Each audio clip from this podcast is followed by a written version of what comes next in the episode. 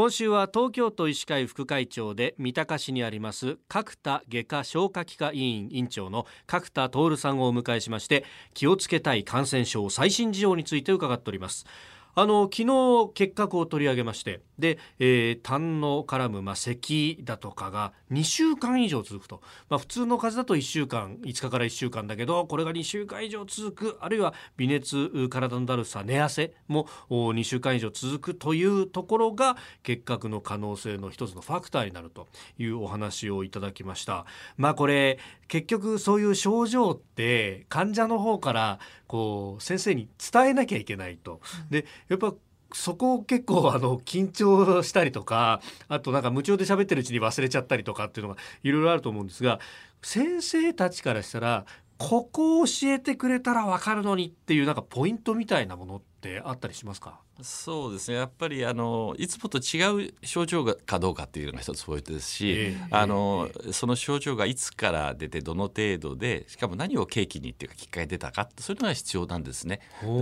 まあ問診って言ってお伺いする時も聞くんですけど、はい、できればあの患者さんにはその事前にメモ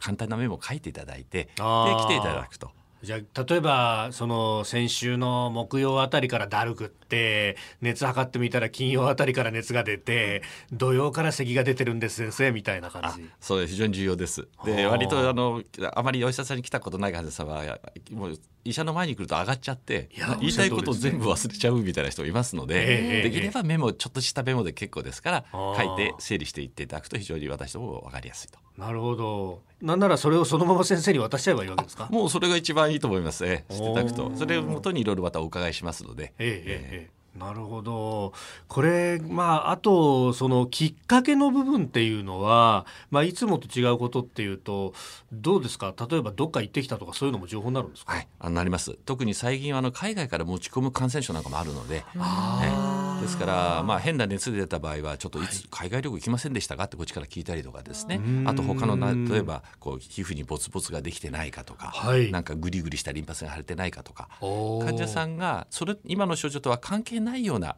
症状として言わない場合もあるんですけど、もう全てなんかいつもと違う症状は言ってほしいですね。あとはそのきっかけもですね、このこういうきっかけから始まったとかですね。はい、で今例に挙げられたポツポツができるとかそういうのってどういう病気が考えられるんですか？あの日本ではもうあまり、まあ、時々ニュースになるんですけどあのマシンはしかですね。これはまあ高熱が出てボツボツが出ると、はい、非常に感染力も強いという感じで、まあ、感染症の王様みたいな形ですけど、はい、それ以外にもいろいろまあ、えーえー他に発疹が出るものって結構ありまして、まあ、風疹もそうですし、えー、えー、いろんな証拠熱みたいなものを皮膚に発生りますしまあ、日本では最近ないようなものでも結構あるんですね、はい、発熱と発疹を伴う疾患ありますから。うん。それからこの耳の後ろのこれはリンパ腺のあたりですがグリグリっていうのが出るとこれはどういう病気が考えられるんですか？あのリンパ腺がよく腫れるのは、まあ、風疹なんかでもよく腫れるあなるほど、えー、その他のものでも結構あの特にあの首の周り、まあ、昨日お話した結核でもね進むと確かにリンパ腺が、首のリンパ腺が腫れてくる人がいますので。ですからそういうリンパ腺のあのが腫れるということは非常に重要な症状の一つです。ああ、これでも素人でも触りゃわかるって感じですか？普段と違うのがわかると思います。で、炎症とかで腫れるとやっぱ痛くなりますから、こう触ると腫れて痛いんですよね。なるほど。で、えー、子供だったり嫌がったりとかえー、そう嫌がったり触ると嫌がったりしますね。えー、そっか。いや子供がかかる時ってやっぱりこう症状子供自身が説明できないんで親が説明しなきゃならないけどどう説明していいか分かんないってことなんですよね。じゃあそこのこう首の後ろのリンパのあたりだとかあるいは咳だとかっていう症状は一つポイントとしてメモでも何かしといた方がいいそうですね。であとは元気がないとかね。食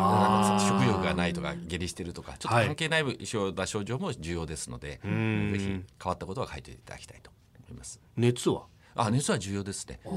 ただ7度5分まではねあんまりはっきりとした熱とは言えないので7度5分を超えてくると明らかな発熱っていうふうなあそうなんですね、えー、ということで今週は角田外科消化器科委員長の角田徹さんに気をつけたい感染症その最新事情について伺っております。先生明日もよろしくお願いします。よろしくお願いいたします